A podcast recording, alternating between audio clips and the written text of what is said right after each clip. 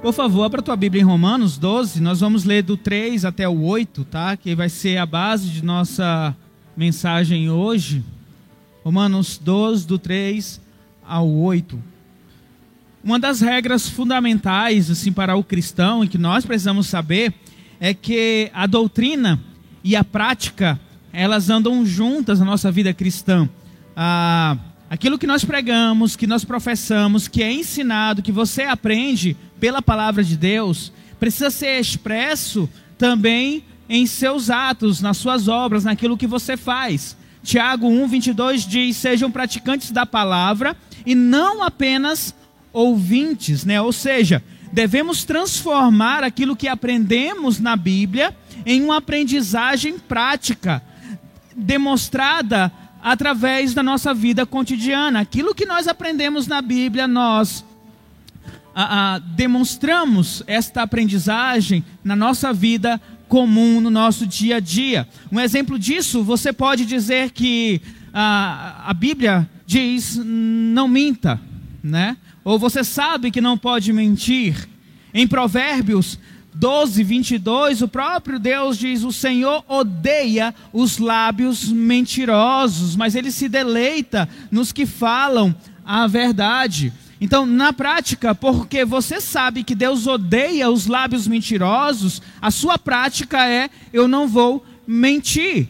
Se a Bíblia ensina não ande ansioso, a sua prática eu vou buscar, eu vou tentar, eu vou atrás para não andar ansioso. E na Bíblia, a ansiedade se refere àquela, àquele excesso de preocupação com coisas que ainda vão acontecer. Se a Bíblia diz ame o teu próximo, na prática eu vou amar o meu próximo. Bom, eu creio que você esteja entendendo, porque é importante entender isso, que a doutrina e a prática, elas andam juntas. Porque Romanos 12, que é o texto que nós estamos lendo, é um texto muito prático com relação ao nosso relacionamento com Deus, o nosso relacionamento ah, com a igreja, o corpo de Cristo, que nós vamos falar hoje, e o relacionamento com o próximo, que vai ser no próximo domingo, tá? Ah, nós vimos logo na primeira mensagem que esta adoração a Deus se dá no momento em que nós oferecemos o nosso corpo como sacrifício vivo a Deus, e essa é a prática. Eu ofereço o meu corpo a Deus. Eu reconheço, eu agradeço a Deus pelas misericórdias, pela graça recebida e eu ofereço o meu corpo a Ele. Entenda esse corpo como a tua voz, os teus pés, o teu ouvido, a tua inteligência. Antes de crer em Cristo, nós oferecíamos os nossos corpos ah, para os prazeres deste mundo. Nós eh, oferecíamos a nossa mente, os nossos olhos, o nosso ouvido as, ao sistema pecaminoso deste mundo. Por quê? Porque nossa mente estava moldada conforme este mundo. Depois que nós conhecemos a Cristo, reconhecemos a Ele como o único e suficiente Salvador, passamos a pertencer ao Senhor, nós devemos oferecer o nosso corpo para a glória de Deus. Em 1 Coríntios 6, do 19 ao 20, diz que o nosso corpo é templo de Deus. O Espírito de Deus habita neste corpo, Romanos 8, 9. E é um privilégio para nós oferecermos o nosso corpo a Deus. Filipenses 1, do 20 ao 21, e esse texto eu gostaria que você pudesse ler junto comigo. Filipenses 1, do 20 ao 21. Diz assim: Paulo falando aos Filipenses. Aguardo ansiosamente e espero que em nada serei envergonhado. Pelo contrário, com toda a determinação de sempre, até agora, Cristo será engrandecido em meu corpo, quer pela vida, quer pela morte, porque para mim o viver é Cristo e o morrer é lucro.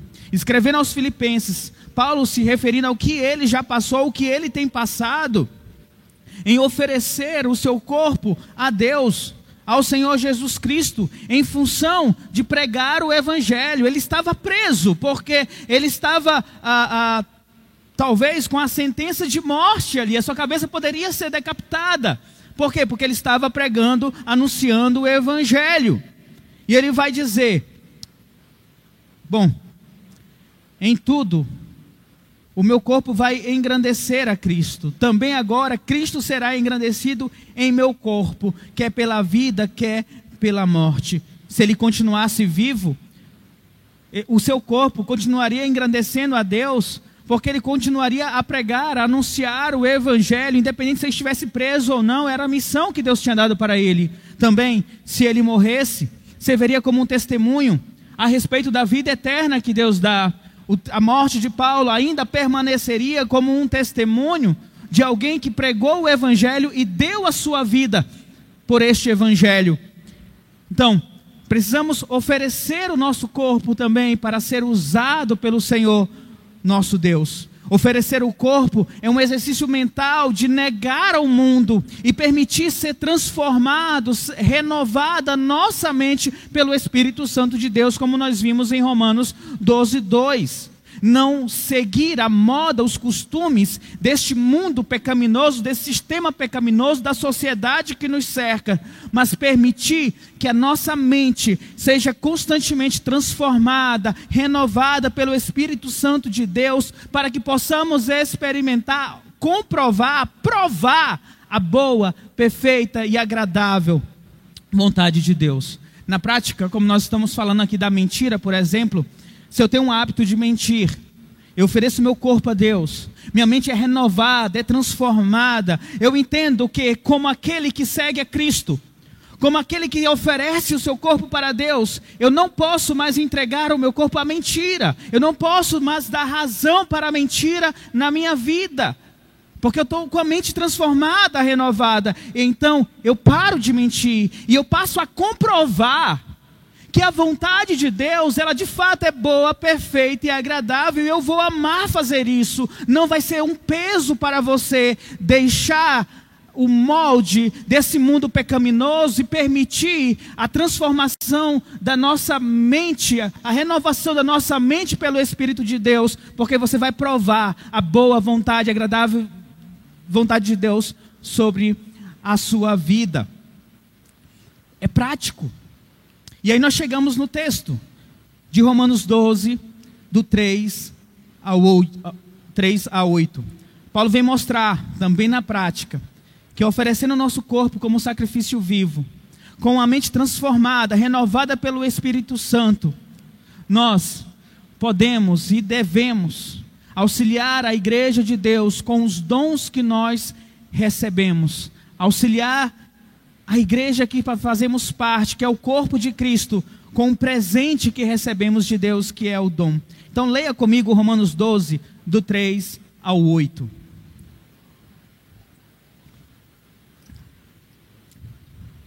Diz assim a palavra de Deus.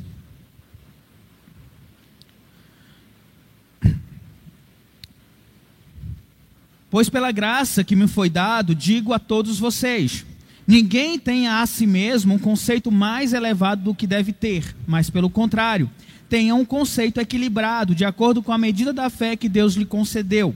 Assim, como cada um de nós tem um corpo com muitos membros, e esses membros não exercem todo, todas a mesma função, assim também em Cristo nós, que somos muitos, formamos um corpo, e cada membro está ligado a todos os outros. Temos diferentes dons de acordo com a graça que nos foi dada. Se alguém tem o dom de profetizar, use-o na proporção da fé.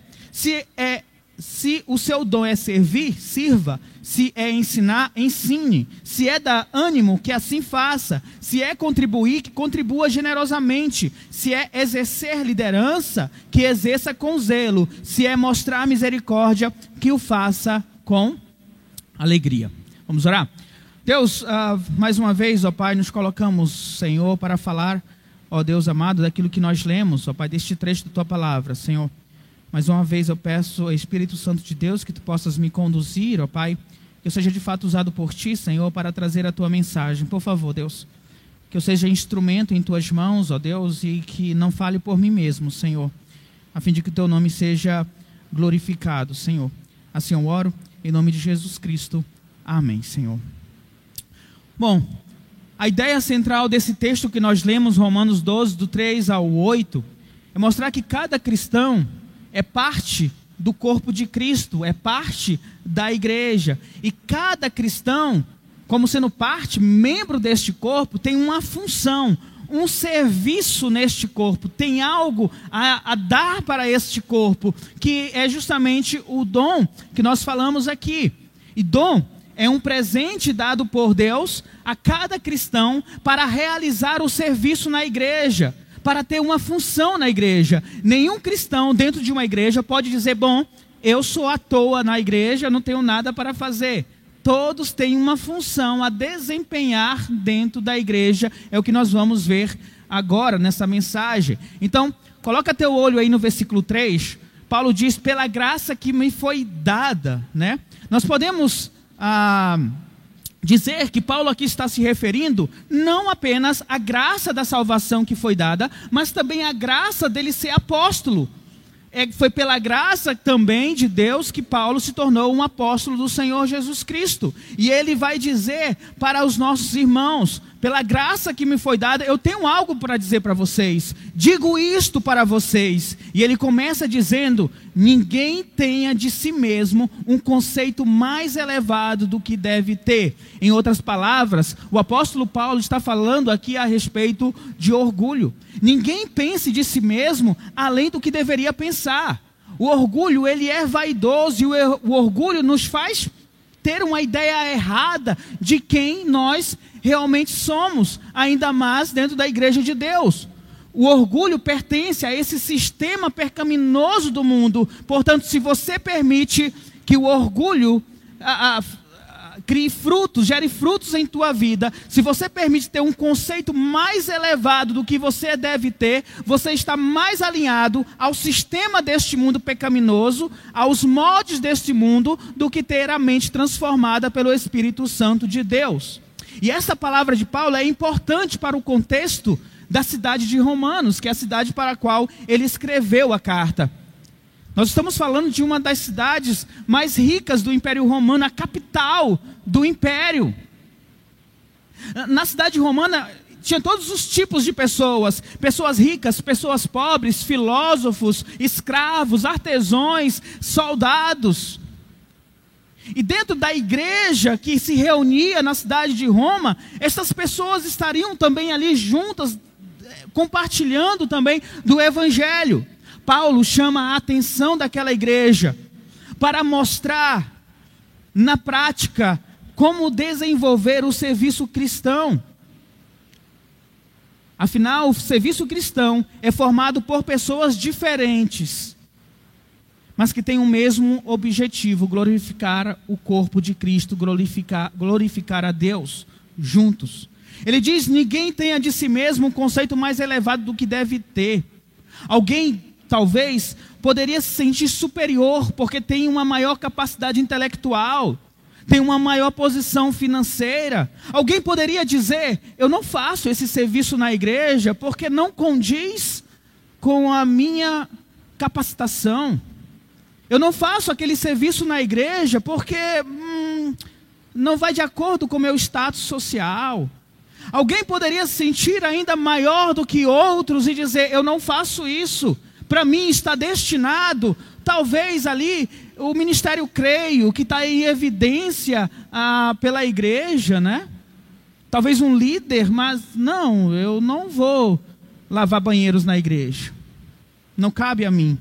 Alguém poderia pensar, bom, também, esse dom que eu tenho, esse presente que Deus me deu, é o máximo na igreja. Se não fosse eu aqui com esse meu dom, essa igreja não seria nada. Deixa eu pegar o ministério creio que eu já peguei, né, aqui. Alguém que canta muito bem no ministério creio. No dia que eu sair do ministério creio, essa igreja vai sentir, porque eu sou muito bom.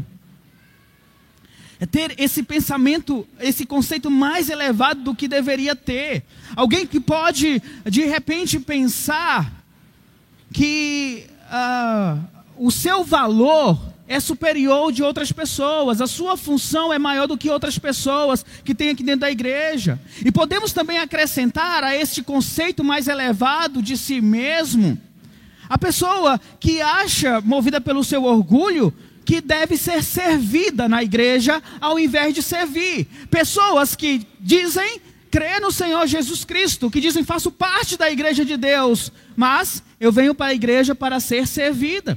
Eu quero que a igreja funcione. Eu quero que o geração futura esteja com os meus filhos.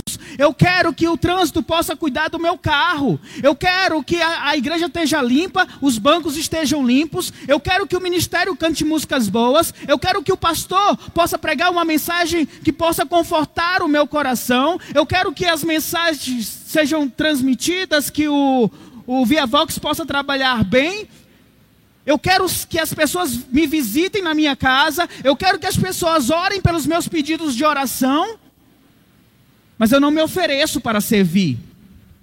Eu não me coloco à disposição. Paulo diz: ninguém tem em si mesmo um conceito mais elevado do que deve ter. Cuidado para não ir na contramão do que o Senhor Jesus Cristo diz. Em Marcos 10, 43, Jesus diz: Não será assim entre vós, pelo contrário, quem quiser tornar-se importante entre vocês, deverá ser servo, deve servir. Logo depois, Jesus Cristo acrescenta no versículo 45, Marcos 10, 45: Pois nem mesmo o filho do homem veio para ser servido, mas para servir e dar a sua vida em resgate de muitos. Nem Jesus veio ao mundo para servir, ainda mais os servos de Jesus Cristo. Ninguém tem em si mesmo um conceito mais elevado do que deve ter. Aí Paulo vai dizer, pelo contrário, tenha um conceito equilibrado. Ou seja, pense da forma correta quem você é em Cristo Jesus. Ter um conceito equilibrado sobre nós deve nos levar a reconhecer que em nós mesmos, por nós mesmos, nós não somos em si nada. Mas em Cristo, nós podemos ser usados para a glória de Deus, e aqui está o grande valor em nós de sermos usados para a glória de Deus, para o serviço de Deus, através do dom que Ele nos dá, para ser colocado, ser empenhado no serviço da igreja, nós precisamos olhar para nós e dizer: nós somos escravos de Cristo. Eu sou servo do meu Senhor. Eu sirvo ao Rei dos Reis. Eu sirvo ao Senhor dos Senhores. É um pensamento equilibrado. Você não é maior do que ninguém, não é melhor do que ninguém, também não é menor do que ninguém. Falando dentro do, do contexto da igreja, todos nós somos iguais porque todos nós entramos pela mesma porta estreita. Todos nós temos o mesmo Deus, todos nós temos o mesmo Salvador, todos nós temos o mesmo Espírito Santo. O meu pecado foi lavado, o meu pecado foi perdoado pelo Senhor Jesus Cristo na cruz do Calvário, assim como também o teu pecado. Na igreja, não deve haver acepção de pessoa, não deve haver constrangimento por um ser maior ou um ser menor. O pensamento equilibrado deve nos levar a pensar quem realmente nós somos, à luz da palavra de Deus, de Jesus Cristo em nós. Então, o cristão que oferta sua vida a Deus, ele deve reconhecer a sua dependência de Deus e ao reconhecer a dependência, é simplesmente dizer: Eis-me aqui, Senhor. Não, é, não deixa espaço para uma alta estima, nem tampouco a baixa estima. Não é pensar além do que deva pensar. Então, assim, eu não me julgo melhor, ou mesmo pior do que ninguém. Eu apenas me coloco no serviço de Cristo. Usa-me, Senhor. Eu apenas me coloco na disposição para ser usado na igreja de Deus onde for necessário. Onde for necessário, eu me coloco à disposição do meu Senhor. O dom que Ele me deu, eu vou buscar, eu vou procurar, onde o meu dom se encaixa dentro da igreja. Então, não tenha um conceito elevado sobre si mesmo, antes, tenha um conceito equilibrado de quem você é em Cristo Jesus. E ele diz: de acordo com a medida da fé que Deus lhe concedeu. Essa medida da fé não é a fé que salva, porque Paulo está falando para cristãos, para a igreja que estava em Roma, mas antes é uma fé que impulsiona a pessoa na obra de Deus, na medida da fé que Deus lhe concede, que Deus lhe dá, se coloque seja impulsionado para esta obra, para o serviço. É uma alusão à soberania de Deus que determina os dons, já que nós lemos no versículo 6, no versículo 8, que daqui a pouco eu vou falar sobre eles. Deus simplesmente dá a cada um de nós dons espirituais necessários para que cada cristão, com fé, possa fazer a sua parte, a sua função na igreja estabelecida, na igreja de Deus. Espero que você esteja me entendendo, porque aí Paulo, no versículo 4 e 5 que nós vamos ler agora, ele vai falar justamente disso, daquele da função que nós temos na igreja de Deus. Romanos 12, 4 e 5. Assim como cada um de nós tem um corpo com muitos membros, e esses membros não exercem todas a mesma função, assim também em Cristo nós que somos muito, formamos um corpo e cada membro está ligado a todos os outros.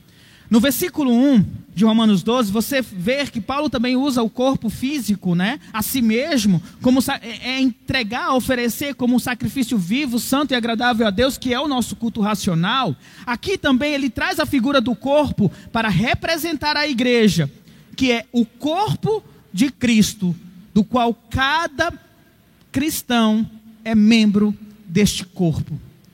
E tem uma função neste corpo. É a analogia do nosso próprio corpo, como Paulo fala. É um único corpo, mas nós temos várias partes neste corpo que têm funções diferentes: a mão, o pé, o nariz, a boca, o coração, os rins, o cérebro, todos têm uma função neste corpo. Tanto é que se falta alguma parte do corpo, a gente diz, nós temos uma deficiência física. O corpo é deficiente. A ideia aqui é que este corpo, ele é, é um, tem diferentes funções e eles trabalham juntos para a glória de Deus, para a edificação deste corpo, que é o corpo do Senhor Jesus Cristo. Eu estava vendo ontem, eu não fui para o futebol, me aqueci bastante, mas eu não pude ir para o futebol ontem, com os meninos ali no campo do Flamengo. Mas eu estava pensando sobre a questão mesmo do futebol. O futebol existe várias pessoas com habilidades, né, com talentos, com funções diferentes. Nós temos o atacante, nós temos o centroavante, ainda existe centroavante, né? É, é, tem o meio-campo, tem o zagueiro, tem um goleiro, cada um tem a sua função, mas todos são um único, um time, que tem um propósito, um objetivo, que é a vitória. A unidade deste grupo desses membros da equipe que se dispõe a desempenhar a sua função é que pode trazer a vitória para o time. O atacante, ele pode, ele pode até fazer o papel de zagueiro, mas ele não vai fazer um bom papel de zagueiro, porque o zagueiro tem as suas qualificações, tem as suas próprias habilidades. Assim também é o corpo de Cristo. Cada pessoa tem um papel para desempenhar.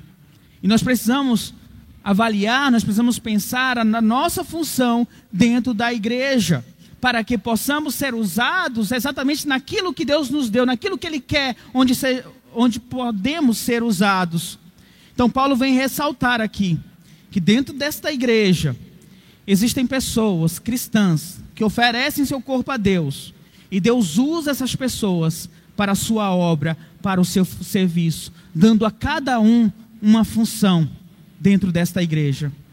Assim, quando nós trabalhamos na igreja, quando nós servimos na igreja, nós não estamos servindo ao pastor. Você não está servindo ao líder de ministério. Você não está servindo nem a si mesmo. É ao Senhor Jesus Cristo. Porque Ele é o cabeça deste corpo. Paulo diz: assim também em Cristo, nós que somos muitos, formamos um corpo e cada membro está ligado um ao outro.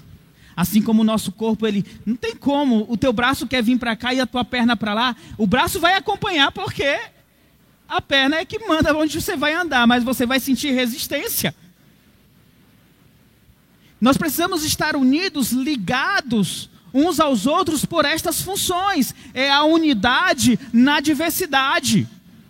Nós cantamos aqui uma música, Corpo e Família, né? Música das antigas. Mas certa vez eu ouvi uma pessoa dizer assim: Eu não canto essa música. Somos corpo, assim bem ajustados, totalmente ligados, unidos, vivendo amor. Isso é uma mentira. A igreja não é assim. A igreja talvez não seja assim. Mas é uma verdade que nós, como igreja, nós precisamos buscar. Estar unidos. Vivendo em amor como uma família, totalmente ajustados, totalmente ligados, exercendo os nossos dons. Na sequência, Paulo vai trazer uma lista, lista de dons para nós. Ele vai mostrar para nós, ele continua, se você observa, ele continua entrando na prática, cada vez mais prático com relação à doutrina que ele já mostrou para nós. Nós, na prática, como devemos exercer esta função dentro do corpo. Aí nós temos uma lista em Romanos 12, de 6 a 8, mas basicamente na Bíblia nós temos três listas maiores de dons espirituais, né? Ah, basicamente, porque nós temos em outros locais. Por exemplo, em 1 Coríntios 12, de 4 a 11, e também em 1 Coríntios 12, 28, temos listas de dons. Mas nós vamos usar estes dons, que são dons que são usados hoje. São dons que devem ser usados na igreja hoje. Romanos 12, de 6 a 8. Diz assim: Temos diferentes dons, de acordo com a graça que nos foi dada. Se alguém tem o dom de profetizar, use-o na proporção da fé. Se o seu dom é servir, sirva. Se é ensinar, ensine. Se é dar ânimo, que assim faça. Se é contribuir, que contribua generosamente. Se é exercer liderança, que exerça com zelo. Se é mostrar misericórdia, que faça com alegria. Paulo diz: temos diferentes dons de acordo com a graça de Deus que nos foi dada. Ele está dizendo, sem mérito algum, Deus, pela vontade soberana dele, nos concede, nos capacita, nos dá este dom para edificar a igreja, para termos uma função na igreja. Temos diferentes dons de acordo com a graça de Deus sobre nós. E graça, você sabe, é um favor que Deus te dá sem você merecer. Então, meu, meu amigo cristão, crê no Senhor Jesus Cristo, saiba que Deus lhe dá um dom. Você não deve ficar à toa na igreja, sem ter nada para fazer, porque você tem algo a fazer. E, ele, e o primeiro dom é de profetizar. Se, uh, ele diz: se alguém tem o dom de profetizar, use-o na proporção da sua fé. Profetizar ah, literalmente significa falar adiante ou proclamar, tá? No Antigo Testamento, os profetas, eles faziam profecias, eles proclamavam a revelação de Deus para o povo. No Novo Testamento, nós também temos a figura dos apóstolos como também profetas, porque eles proclamavam a verdade de Deus, a revelação de Deus. Hoje, nós não temos mais a revelação de Deus no sentido de que vai ser criado alguma coisa a mais. Deus não vai nos revelar nada mais do que ele já revelou na palavra dele. Toda a revelação especial de Deus está aqui na Bíblia Sagrada. E alguém pode dizer, pastor, será que ainda hoje existem profetas? Sim, existem profetas. Talvez na tua Bíblia esse dom de profecia esteja dom da pregação ou dom de anunciar a palavra de Deus. Eu, creio, eu acho que na NTLH está de anunciar a palavra de Deus. Porque é justamente isso. A profecia é esse dom de proclamar a palavra de Deus, a verdade de Deus que já foi revelada. Se você percebe, todos os outros seis dons que nós lemos aqui são dons que estão em atuação hoje no meio da igreja. Então, de profecia também é um dom presente, em curso. E ela, esse dom de profecia capacita a pessoa a proclamar a palavra de Deus, ativamente a falar da palavra de Deus, falar o que está escrito na palavra de Deus. É por isso que muitos usam como dom da pregação. Em 1 Coríntios 14, 3, Paulo ainda diz sobre o dom de profetizar, mas quem profetiza o faz para edificação encorajamento e consolação dos homens. O dom de profecia é o dom de ser porta-voz de Deus para o público, em especial a igreja de Deus, de ensinar, de edificar, encorajar, consolar. Seguir o que diz é, 2 Timóteo 3, do 16 ao 17, que a exposição da palavra de Deus tem como objetivo preparar todos nós para a boa obra. Então Deus capacita pessoas para pregar, para expor a sua palavra na proporção da fé. Nos outros, você nota que diz assim: aquele que tem um dom de ensino, que ensine, né? O que, o que tem ânimo, que assim o faça. Mas no de profetizar, ele não diz quem profetiza, profetize. Ele diz use-a na proporção da fé. Ou talvez na tua Bíblia esteja no padrão da fé. A, a, a, ao proclamar, ao falar das verdades de Deus, a pessoa deve fazer conforme a fé.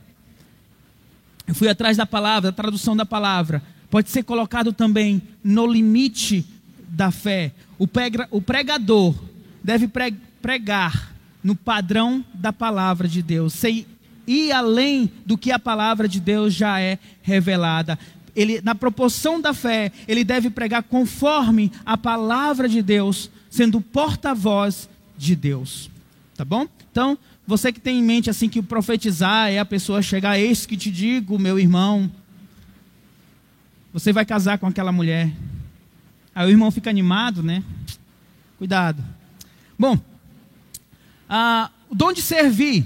Ele diz: se o dom é de servir, sirva.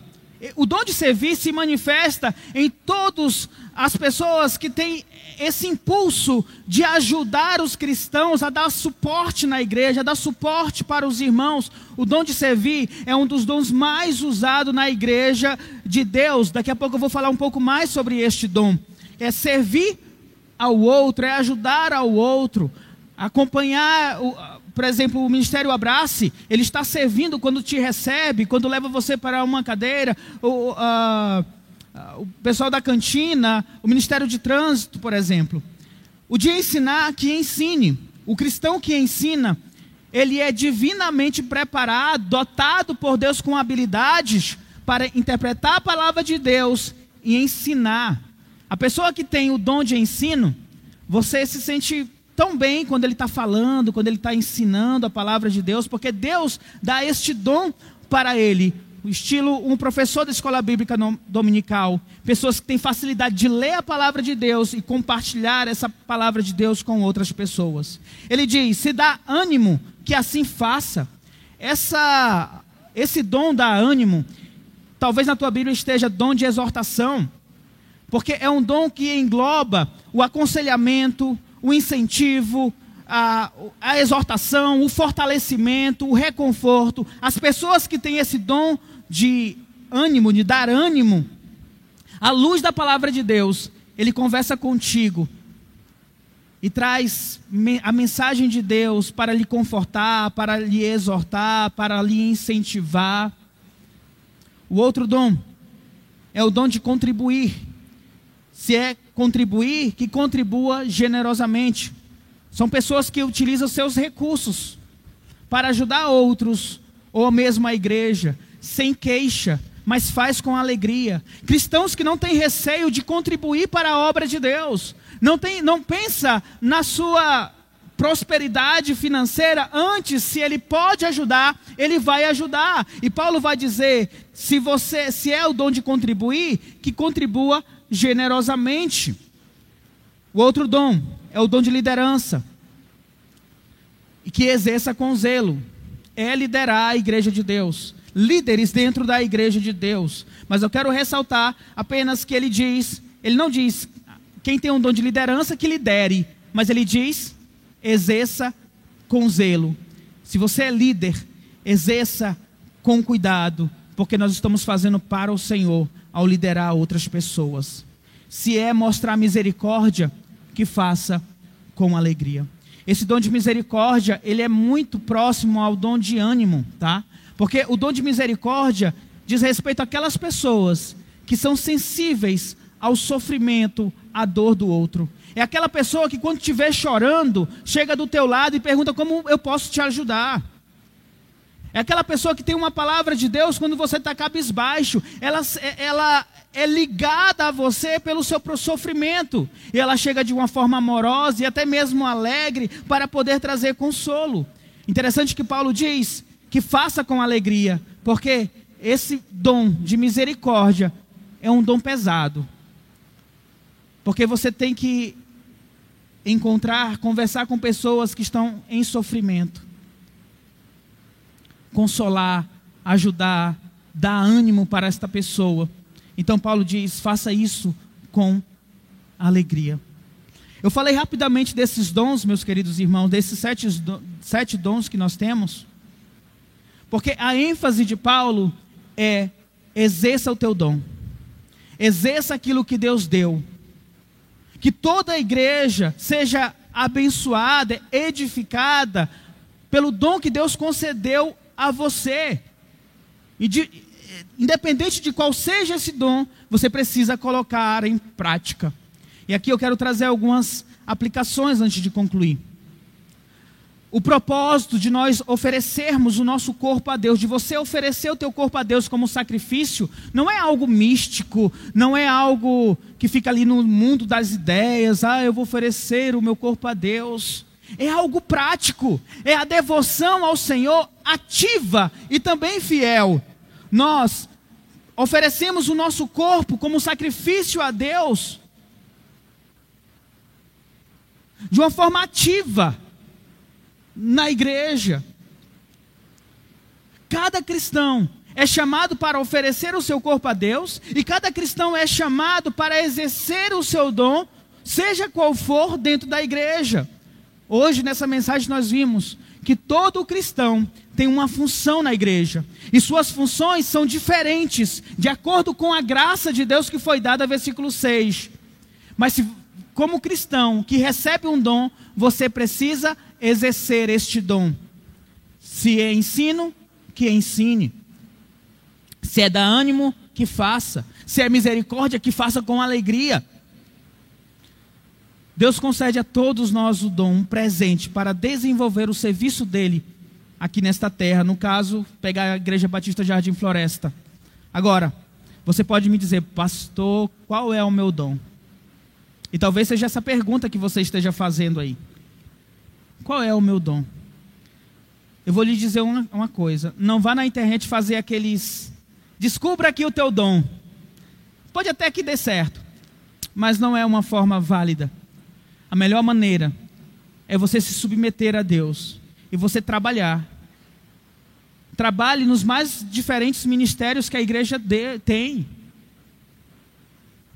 Mas faça isso oferecendo o seu corpo ao Senhor, com uma disposição na mente transformada, renovada pelo Espírito Santo de Deus, porque Ele é que vai dar a visão equilibrada de quem você é e a tua função na igreja. Então, se você quer descobrir o seu dom, se empenhe em descobrir. Busque a dependência de Deus, se coloque no serviço cristão e permita que o Espírito Santo de Deus possa te guiar onde você é útil para esta igreja, onde você vai edificar os irmãos dentro desta igreja. Paulo nos diz, falando sobre dons, em 1 Coríntios 12, 11, todas as coisas, perdão, 1 Coríntios 12, 11, Todas essas coisas, os dons, porém, são realizadas pelo mesmo e único Espírito, e eles a distribui individualmente a cada um conforme ele quer. O único Espírito de, na igreja, o único Espírito, ele vai distribuir os dons conforme ele quer, e com o objetivo de edificar esta igreja. Então, meu querido, nenhum voluntário na igreja é por si só maior ou menor do que ninguém. Nenhum dom é maior ou menor do que. O dom de profetizar ou o dom de ensino não é maior do que o dom de serviço. Porque foi o próprio Espírito Santo que distribuiu para a edificação da igreja. Todos, todo o trabalho, todo o dom dentro dessa igreja, que estão espalhados pelo nosso ministério. Os dons estão espalhados, estão no trânsito, no Geração Futuro, na Escola Bíblica Dominical, no OANS, no Via Vox. Está no oração, no Ministério da Família, no Ministério de Jovens, no Ministério de Ação Social, no Ministério Pastoral. Estão aqui no meio da igreja, com a finalidade de edificar esta igreja. Isso é muito bom para nós. E devemos louvar a Deus porque temos isso. Sem medo, sem acepção. Quer ver um exemplo? Nós temos aqui um professor da EBD que é o Kevin. Ele é um excelente professor. Eu tenho certeza que ele tem o dom de ensino, sem nenhum medo que ele tem o dom de ensino. Na verdade, ele é bem melhor do que eu ensinando. Eu muitas vezes, quando estou preparando a mensagem, com alguma dúvida, eu recorro para ele. Kevin, sobre isso, a gente fica trocando figurinha ali sobre aquela passagem que nós temos a dúvida. Eu louvo a Deus porque eu tenho na igreja uma pessoa tão capacitada quanto ele para ensinar a palavra de Deus. É motivo de grande alegria porque nós temos uma pessoa que se empenha em estudar a palavra de Deus.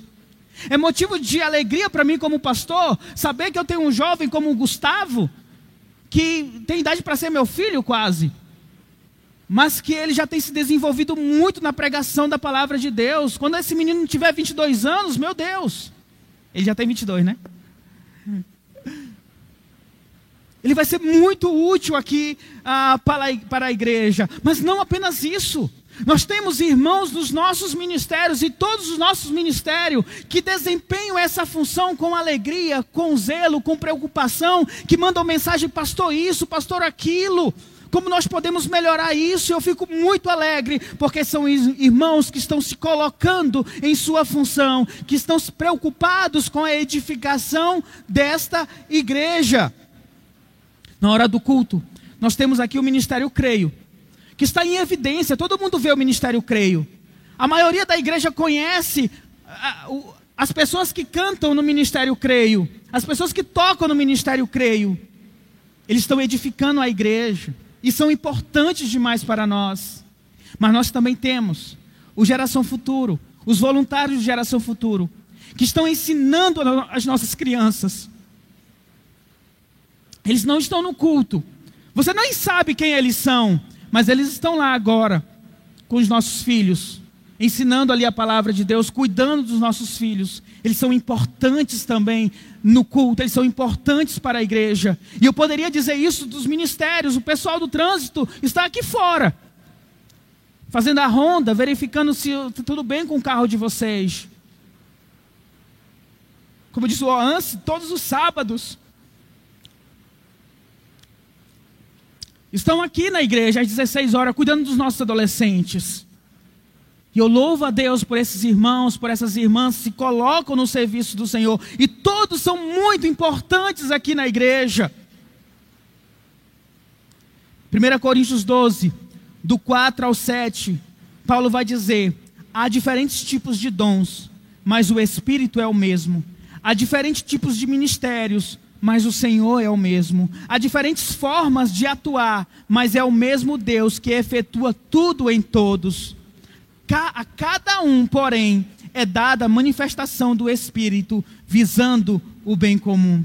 Paulo vai dizer: há diferentes, há diferentes, mas nós temos o mesmo Espírito, o mesmo Senhor, o mesmo Deus que efetua em nós, e tudo é visando o bem comum da igreja. E eu concluo. Isso aqui é fruto de uma conversa com Kevin. Então, basicamente, ele me disse assim: Pastor,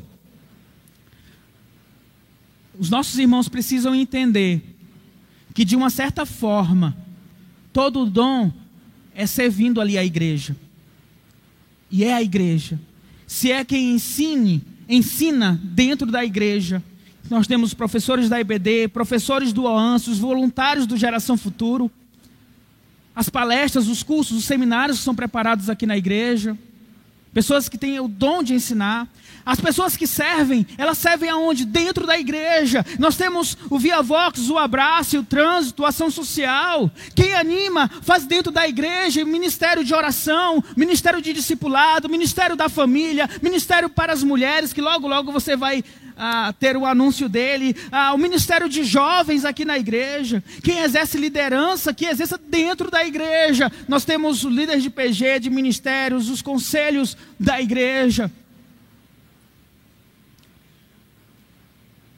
De misericórdia, ministério de discipulado, que estamos preparando pessoas para exercer também este trabalho dentro da igreja. E é dentro da igreja e como pastor eu peço, não fique fora. Não fique à toa na igreja. Sirva no ministério. Pastor, eu não sei. Nós temos um líder de ministério que pode te ajudar a identificar onde você pode trabalhar. E pode ser que você não se identifique naquela posição, você vai procurar uma outra posição, mas precisa ser usado. Sabe por quê, meu irmão? Porque se nós não estamos usando nosso dom, aquilo, aquele presente que Deus nos dá, Talvez a sua mente ainda não esteja transformada e renovada pelo Espírito de Deus. Talvez você ainda esteja apegado ou moldado às coisas do mundo, que tem de si mesmo um conceito mais elevado do que poderia ter. Então tome cuidado com isso. Entrega teu caminho ao Senhor, confia nele e o mais ele fará. E eu quero aqui, como pastor, agradecer a cada irmão, a cada irmã que tem se colocado nesse serviço cristão. Pessoas que às vezes passam semana em reuniões aqui na igreja. Talvez você saia na semana e volte e vê a igreja arrumada. Teve gente que trabalhou aqui. Você vê o ministério realizando um ou outro evento e você chega e senta e participa do evento. Teve pessoas que sentaram, que se reuniram que ficaram até de madrugada pensando e planejando para que isso pudesse acontecer. Homens, mulheres, jovens, crianças, até mesmo crianças, adolescentes, que têm contribuído com o trabalho cristão nesta igreja. Muito obrigado a cada um de vocês.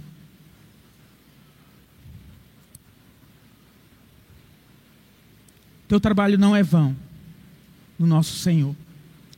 Vamos orar? Santo Deus, nós falamos aqui a respeito deste presente maravilhoso que o Senhor concede a cada um de nós. Não é por, merecimento, não é por inteligência, não é por capacidade, Senhor. O Senhor dá a cada um de nós conforme a tua graça. E obrigado por isso, Senhor. Distribua ao Espírito Santo de Deus estes dons no meio desta igreja Peço que Teu Espírito Santo desperte os nossos corações para que possamos oferecer os nossos corpos como sacrifício vivo, santo e agradável a Deus. A nossa mente seja transformada e renovada pelo Espírito Santo de Deus. O nosso corpo seja entregue para a Tua obra, Senhor. Que possamos ter uma avaliação sincera de quem nós somos que não olhemos para nós além do que devemos olhar, Senhor. Antes devemos nos colocar em humildade diante de Ti, para que Tu possas nos, nos usar onde Tu desejas, ó Pai. Onde Tu queres, ó Pai, que possamos trabalhar e edificar esta igreja, Senhor. Obrigado, Senhor, pelos dons já distribuídos nessa igreja por cada ministério que tem exercido, ó Pai amado, este dom, que tem se colocado, ó Deus amado, na trincheira, Pai, que tem se colocado, Senhor Deus, ao teu serviço para a edificação desta igreja, muito obrigado. Mas eu peço, ó Deus, anima o coração dos demais irmãos que ainda estão sem ministérios, que ainda, Senhor, se contentam apenas em vir para o culto, ó Pai, que não seja assim. Que sejamos uma igreja atuante, Pai. Uma igreja que se esforça para fazer a tua vontade, Senhor. Uma igreja, Senhor, que trabalha para a edificação uns dos outros, a fim de que o teu nome seja glorificado, Senhor. Não a nós, Senhor, mas só o teu nome da glória, Senhor. Essa igreja é tua, Senhor. E faça a tua vontade. A começar pelo ministério pastoral, Senhor. Faça a tua vontade aqui, Deus Faça a tua vontade em cada ministério da igreja, em cada irmão desta igreja, em cada conselho da igreja, Senhor. Porque o que nós queremos, o que nós desejamos é que o teu nome seja glorificado, Senhor. Muito obrigado, Pai. Assim nós oramos. Em nome do teu filho amado Jesus Cristo. Amém, Senhor.